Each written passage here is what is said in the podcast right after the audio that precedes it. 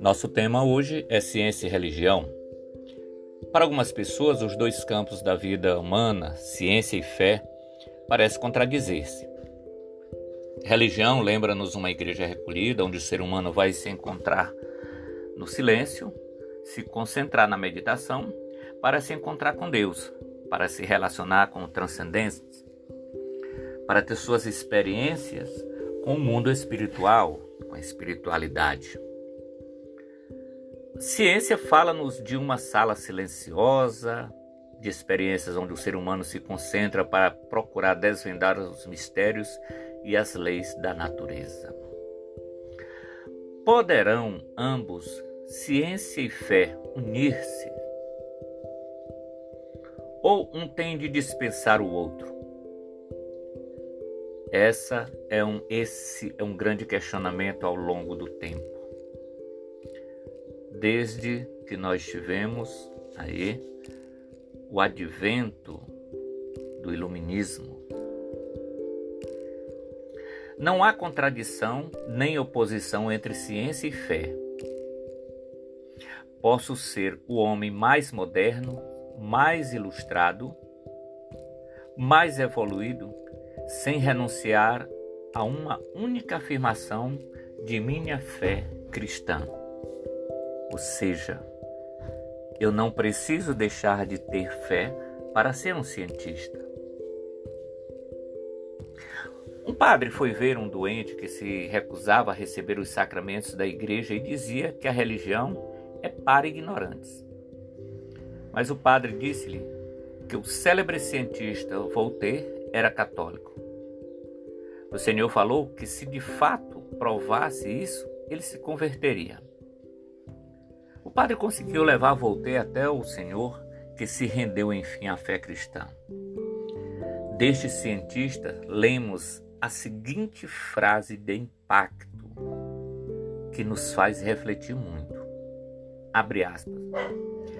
Deixei às vezes de realizar boas ações que era de se esperar de um católico. Reconheço meus erros, mas nunca pequei contra a fé. A Deus devo dar graças por minha fé, nela viver e morrer. Fé é meu firme propósito. Espero por meio dela alcançar a vida eterna. Fecha aspas. Um grande cientista Voltaire. Então isso nos faz mostrar que não há por que a gente tentar renunciar à fé em nome da ciência. A fé não é um obstáculo ao progresso em todos os campos da técnica e da ciência.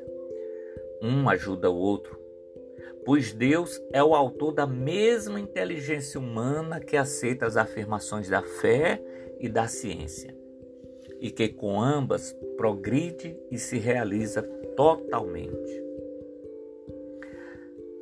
É tão importante a ciência que a igreja a Igreja Católica, por exemplo, a Igreja Cristã Católica, que canoniza os santos, ela só canoniza um santo depois que todas as instâncias das ciências não conseguem explicar os fatos acontecidos. E aí eles são de fato reconhecidos como milagres. Mas antes desse reconhecimento do milagre, passa pelo crivo da ciência, até que se esgote todas as pesquisas e todas as contradições.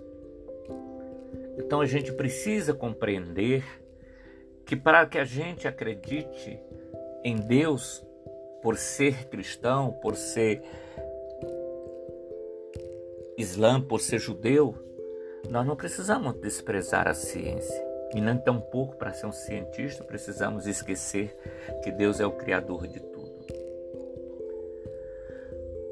Obrigado, Senhor, pelos homens de tanta sabedoria que ajudam e ajudaram-nos em muitos campos da vida. Obrigado também por sua fé esclarecida. É assim que nós devemos pensar, é assim que nós devemos rezar. Fé e ciência precisam caminhar juntos como forma de ajudar a humanidade a progredir cada vez mais. Que o Senhor possa nos ajudar a compreender melhor os seus desígnios e, sobretudo, aprendermos a conviver pacificamente. Que os homens sábios de hoje saibam também dar testemunho de sua fé a todos.